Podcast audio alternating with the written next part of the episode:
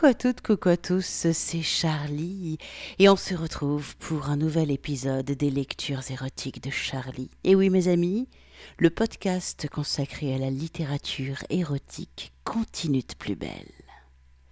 Alors cette semaine, j'ai décidé de vous lire un extrait du roman érotique que je viens de finir qui s'appelle Les dix japonais de Léon Guerre. C'est un roman érotique assez étrange que je qualifierais d'impressionniste, puisque vous allez voir qu'on n'est pas dans des descriptions euh, euh, très précises, on est plutôt dans un espèce de cumul de sensations, un petit peu comme un kaléidoscope. Les dix japonais, ça raconte euh, l'histoire de Léon, qui est une jeune fille de 17-18 ans qui débarque à Marseille avec quasiment pas de sous et qui est en quête de sensations. Et tous les jours de café en chambre d'hôtel, elle s'enivre, elle boit, elle rencontre des amants de passage, et à travers chacune de ces rencontres charnelles, c'est comme si elle se cherchait elle-même, elle cherchait à contacter une part d'elle qui, qui est plus grande que ce qu'elle croit. Je sais pas comment vous dire, c'est... Euh, vous voyez ce moment euh, dans notre sexualité où le sexe libère quelque chose et nous permet d'accéder à quelque chose en nous de, de plus grand. Et ça, je trouve ça excellent. Sauf qu'il y a aussi, ce qui m'a fait une drôle de sensation dans ce roman, une espèce d'ambivalence, vous verrez, où il y a toujours une notion de, à la fois le sexe est libérateur, mais à la fois, il y a toujours une notion de sale ou d'impur, une notion de le plaisir est toujours accompagné de douleur. C'est, assez étrange.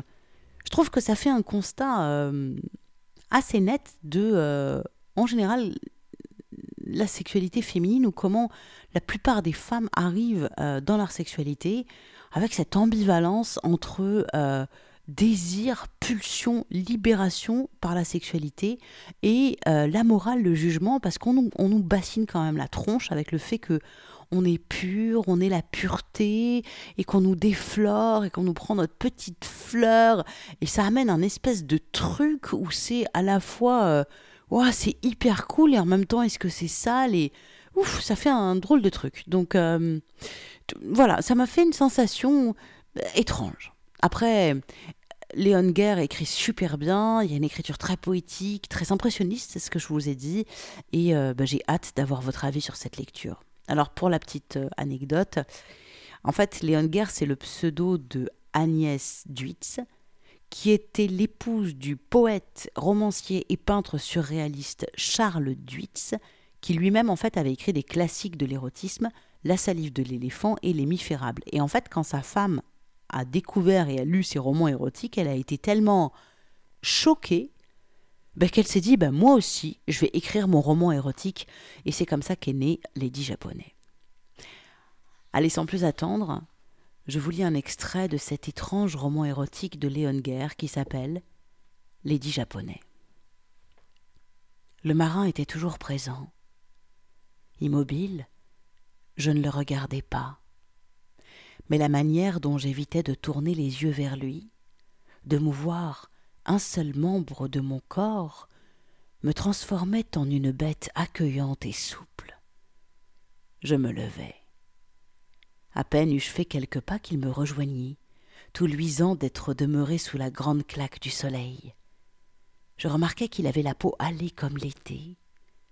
Il semblait tour à tour intrépide et timide, avec l'incohérence de paroles et de gestes propres aux très jeunes hommes. Ma chambre est à l'horizon. On tourne à gauche et c'est dans la deuxième rue.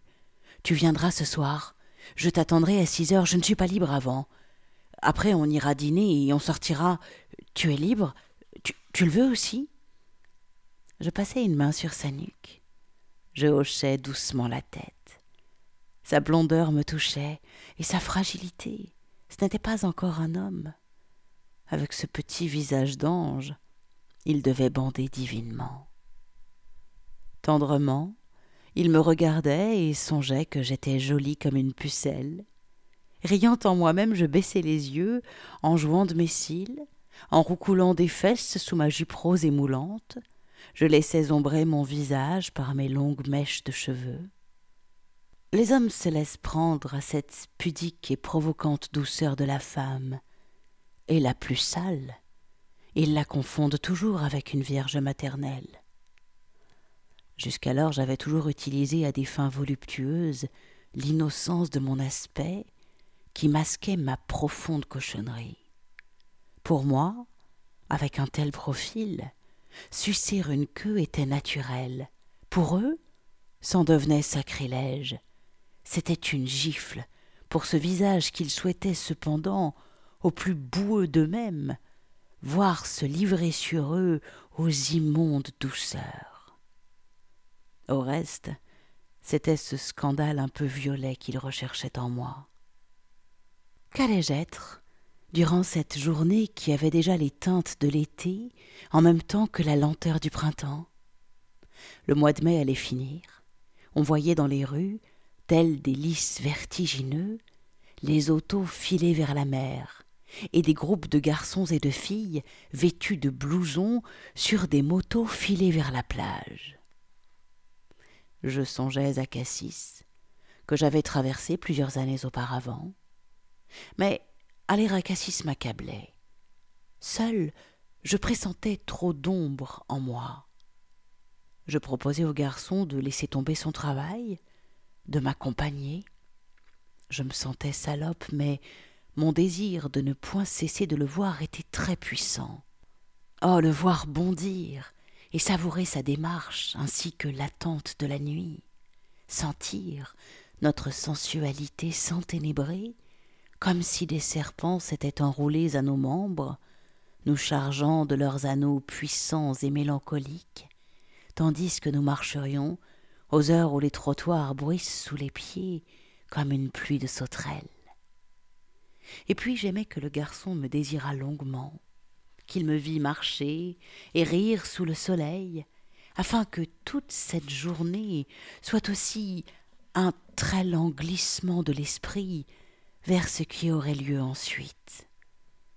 Cet après-midi ne devait être qu'une partie des jeux subtils qui avaient pour objet de transformer Marseille et sa campagne en une vaste chambre d'un luxe de paquebot je rêvais aussi de chevaux. Il devint grave à ma demande, puis il rit. Tu exagères, me dit-il. Tu en profites. Mais on va arranger ça. Moi j'en ai envie aussi. On va tout de suite à l'hôtel. Vas-y, je te rejoins dans cinq minutes. Il riait et rougissait sous son hâle. Tu es fou. C'est pour s'amuser dans le soleil que je veux que tu viennes. On va regarder la campagne, on mangera dans les bois et on fera du cheval. Tu sais en faire au moins? Mais comment? dit-il. Hop, on y va, et on fera l'amour aussi, n'oublie pas. Lorsqu'il eut convaincu le capitaine de lui donner cet après-midi, il sauta de la passerelle et vint à moi joyeusement comme un jeune frère. Nous achetâmes du pain, du jambon, du vin rosé et quelques fruits. Nous n'osions pas nous effleurer. Son souffle frémissait sur ma nuque, sur mes épaules découvertes, sur ma joue. Il me paraissait que c'était un sperme d'une essence plus légère que l'autre et infiniment sinueux qui se dégageait de lui, et j'accueillais ces tièdes invisibles caresses avec un tremblement de tout le corps. Il était si libre, si beau à voir, que les filles que nous croisions nous lorgnaient avec un air d'envie et se retournaient sur son passage.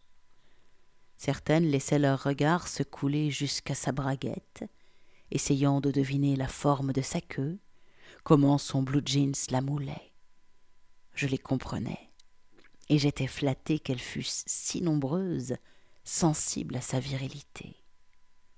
Elles nous imaginaient aussitôt faisant l'amour.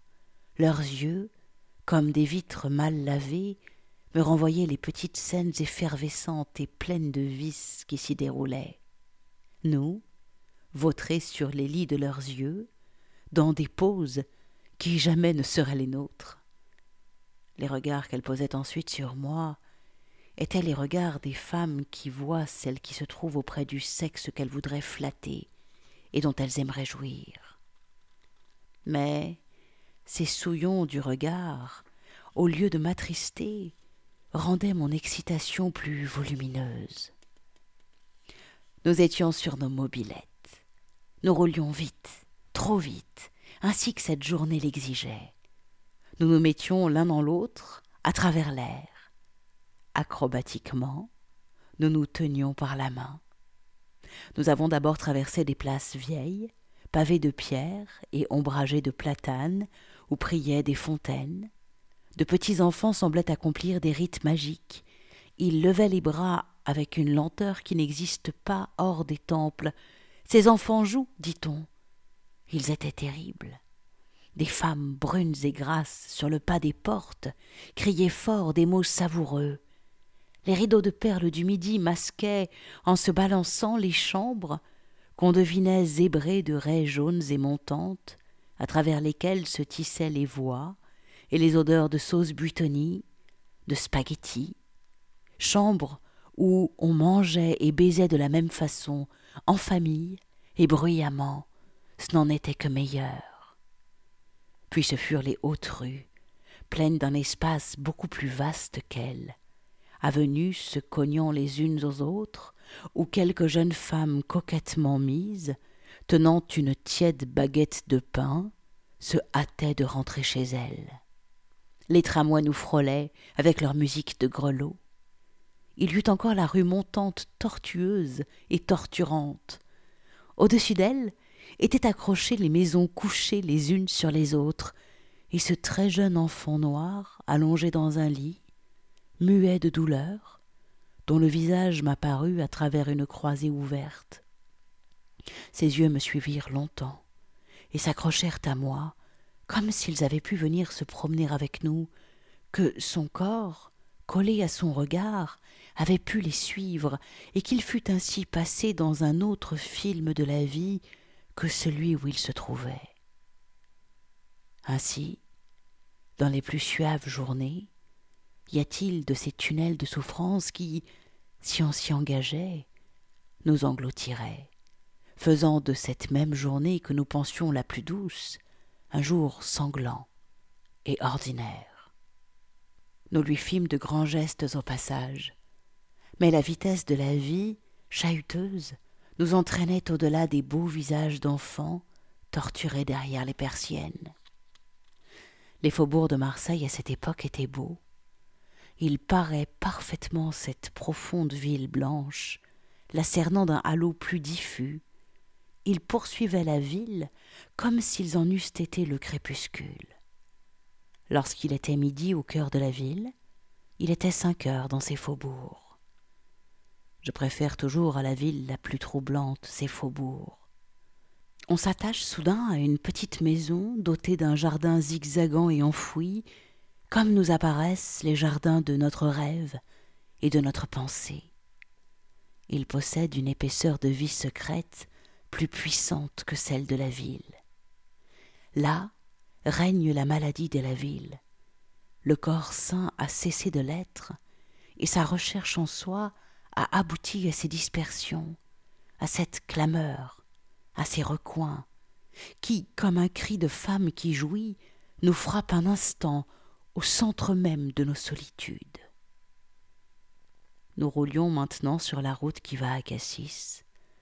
De part et d'autre se figeait dans la lumière la surface crépue des garrigues. Nous avions soif. Je me rappelais que la mer était là-bas, battante. Je désirais m'allonger sur la terre, sous les reflets d'un arbre, et s'allongea sur moi. Les cheveux nous voilaient le visage, nos vêtements nous empoignaient comme du miel, et lui, radieux, allait dans la lumière, si attirant dans toute sa sueur et sa crasse. On ira à cheval jusqu'à la mer, lui dis-je. Il y a une calanque entourée d'eucalyptus et de pins. Lorsque j'y étais venu, c'était comme un mirage de tristesse, parce qu'il n'y avait alors personne pour me baiser et que je me sentais si offerte, si splendide, pour personne. Il rit. Tu aimais déjà tant les hommes. Qu'est-ce que tu peux les aimer?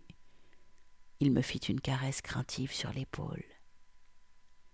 Encore quelques virages éblouissants.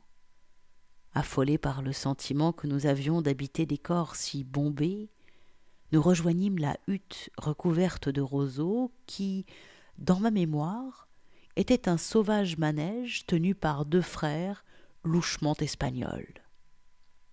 En fait, le manège était sauvage, il est vrai, mais miteux est d'autant plus éclatant là, au milieu d'une étendue sans arbres et toute fumante d'une couleur qui, si je tente de la revoir, me force aussitôt à cligner des paupières tant elle est la teinte même du plaisir. Nous eûmes à choisir parmi les six chevaux, maigres et naturellement martyrisés. Puis les deux frères nous proposèrent une chambre, au cas où nous eussions voulu nous reposer, insinuait-il très doucement, comme s'il se fût agi d'assouvir leur propre plaisir. Tu veux insistait dans mon cou, sur mes épaules, sur mes seins, mon compagnon.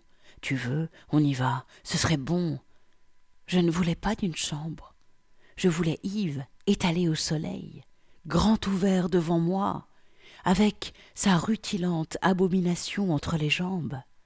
Je voulais d'un rut triomphal qui eut lieu sur la terre, parmi les arbres, avec les arbres, et non pas entre les murs d'une chambre de connivence. Les murs, ces arbres des pauvres. La douceur des chambres m'injuriait. Les chambres n'étaient que des salopes abstraites qui empêchaient les ventres de se joindre réellement, qui les faisaient pareilles à des crachats.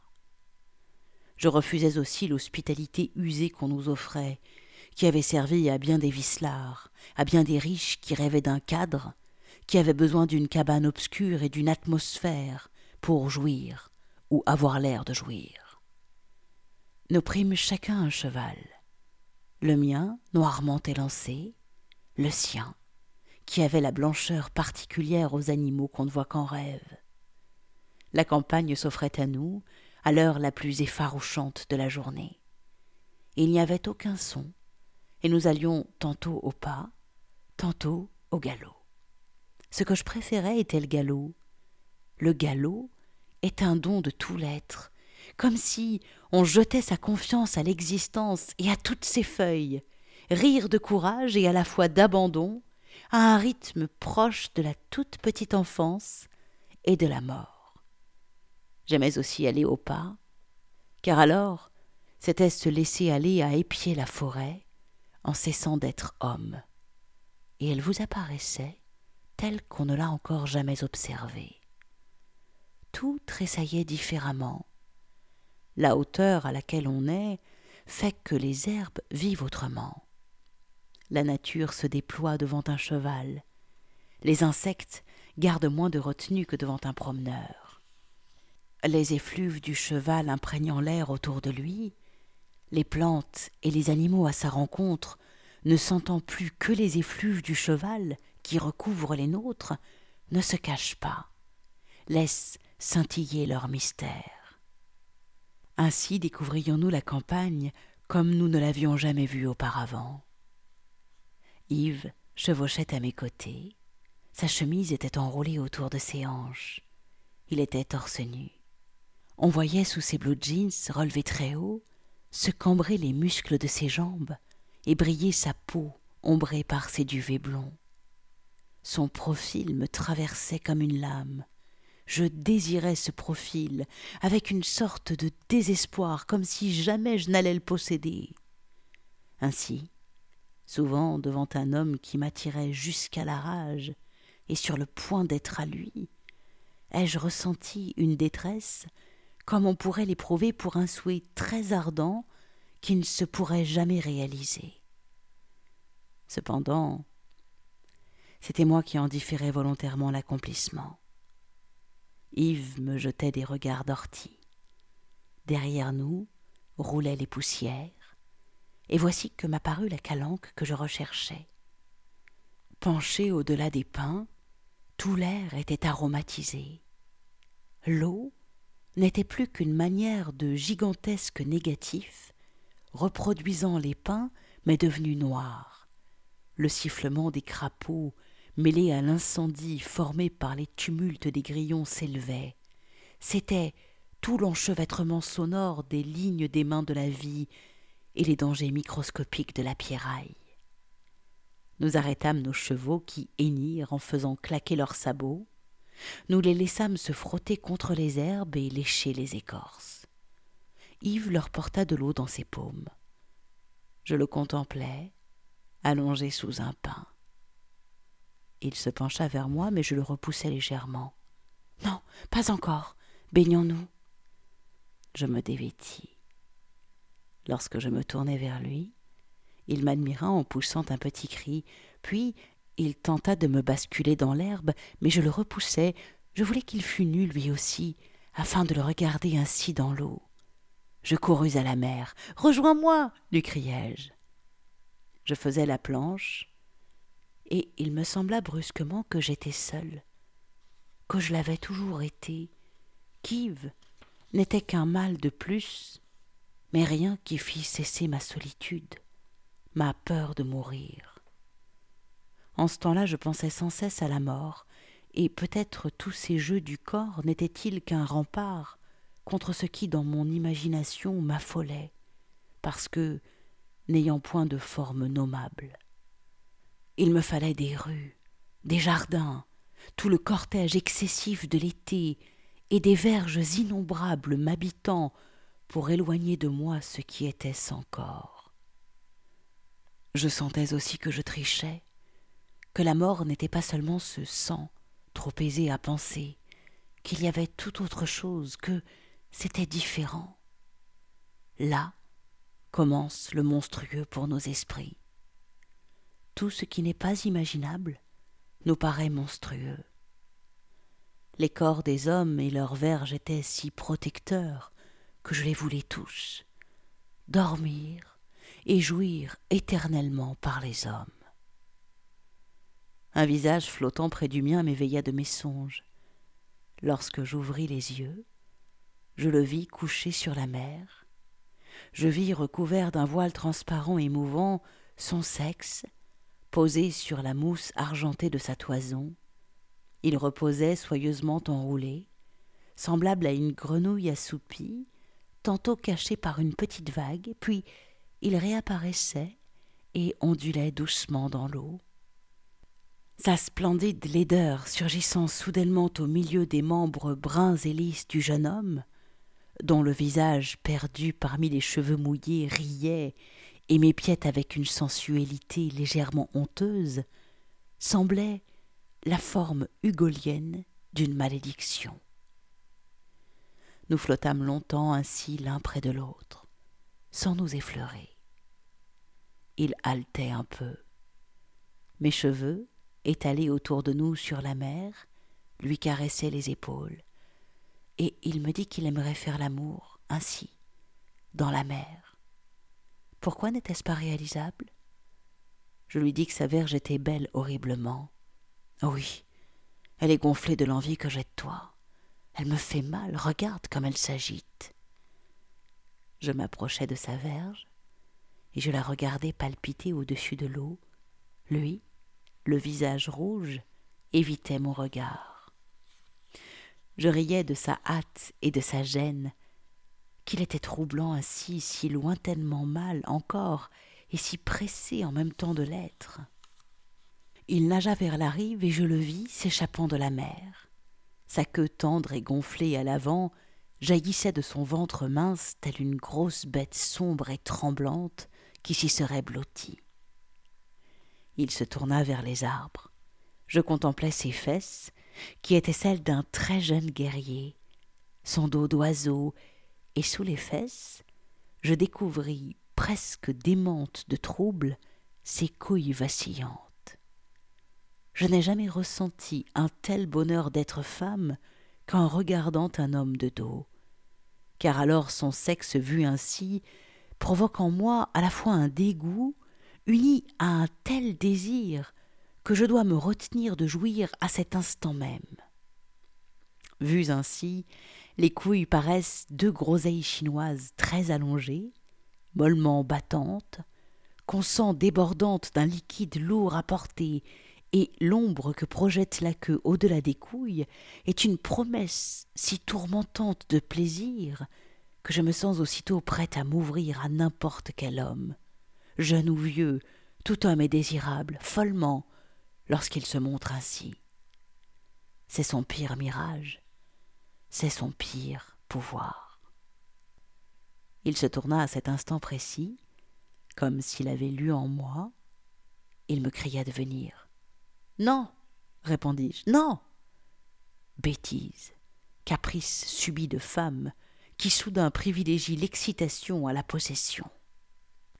Je désirais encore demeurer frémissante, isolée de lui, sentir mon vagin battre comme un cœur et tout juteux, si humide, que je craignais en me vêtant de mouiller ma jupe.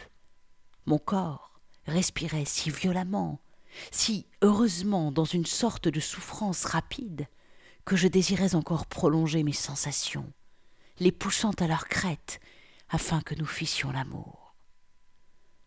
Lorsque je sortis de la mer quelques minutes plus tard, il était à cheval. De là, il me jetait les pelures de son regard. Ses traits avaient perdu leur mollesse. Rentrons, dit-il. Tu te moques de moi. Je retourne à Marseille. Il ne riait plus. J'étais excité par sa colère comme je l'avais été par ses sourires. Je le sentais encore qui me désirait à travers elle. Tu es une belle salope, me dit-il. Et il fit partir son cheval. Nous allâmes au galop cette fois, et toute l'ardeur de la campagne m'était douloureuse. Nous payâmes les chevaux qui, reposés par cet après-midi sans brutalité, nous jetaient de longues œillades de douceur. Nous repartîmes sur nos mobilettes, ces chauves-souris mauves de la ferraille. Je vais m'arrêter là. C'était donc un extrait du seul roman érotique écrit par Léon Guerre qui s'appelle donc Lady japonais. Et vous voyez, on est vraiment dans une écriture impressionniste, où les sensations sont privilégiées et où vraiment moi je trouve qu'il y a des choses magnifiques qui sont dites dans le texte. Juste moi la partie que j'aime moins, c'est cette ambivalence et ce truc où le sexe est une splendide abomination et où je me dis mais pourquoi? C'est ce truc là c'est euh, euh, euh, pureté et salissure en même temps et qui Ouah, moi en tant que meuf, en fait, j'ai tellement galéré pour me sortir de cette injonction de merde, en fait, que c'est pas cette partie-là qui m'intéresse le plus dans le roman. Voilà, mais ça c'est mon avis très personnel. J'ai hâte d'avoir le vôtre d'avis. Alors, si vous voulez lire le livre en entier, j'ai mis tous les liens pour vous offrir ce livre sur mon site, sur l'article qui présente la lecture érotique du jour, bien évidemment. Alors, mon site c'est charlie tantra.fr. Et là, vous allez trouver l'article qui présente la lecture du jour avec le lien pour vous offrir le livre. Et puis, vous allez aussi trouver sur l'article un petit, petit encart qui dit euh, Devenez Patreon, soutenez les lectures érotiques de Charlie. Patreon, c'est quoi? Eh bien, c'est un système de mécénat. Vous donnez ce que vous voulez euh, tous les mois et ça permet euh, de montrer votre soutien et votre encouragement pour ce podcast totalement autoproduit, bénévole et qui demande quand même, je vous assure, pas mal d'investissement. Alors déjà, merci à toutes, à tous de votre écoute. Vous êtes de plus en plus nombreux à m'écouter et ça, je vous jure, c'est juste du bonheur. Et merci aussi à toutes celles et à tous ceux qui tous les mois soutiennent les lectures érotiques de Charlie. Du fond du cœur, merci. D'ailleurs, c'est le jour, c'est le moment. Aujourd'hui, vous allez avoir une nouvelle lecture exclusive rien que pour vous. Oui, parce que en fait, les gens qui me soutiennent via, Patreon à partir de 5 dollars par mois ont droit à des podcasts exclusifs. Alors, si vous aussi vous voulez les écouter, ben, vous savez quoi faire. Hein vous allez soit sur mon site charlie-tantra.fr et là vous, allez, vous aurez le lien vers mon Patreon, soit directement sur patreon.com slash show Et puis bah, si vous mettez 5 dollars par mois, bim bam boum, c'est magique, vous accédez au podcast exclusif réservé rien qu'à vous, mes soutiens indéfectibles. Et eh bien voilà, cette lecture touche à sa fin, alors vous pouvez reprendre une activité normale. Et je vous souhaite à toutes et à tous une très bonne semaine. Moi je vous retrouve la semaine prochaine pour de nouvelles aventures érotiques, bien entendu. Ciao, ciao, ciao.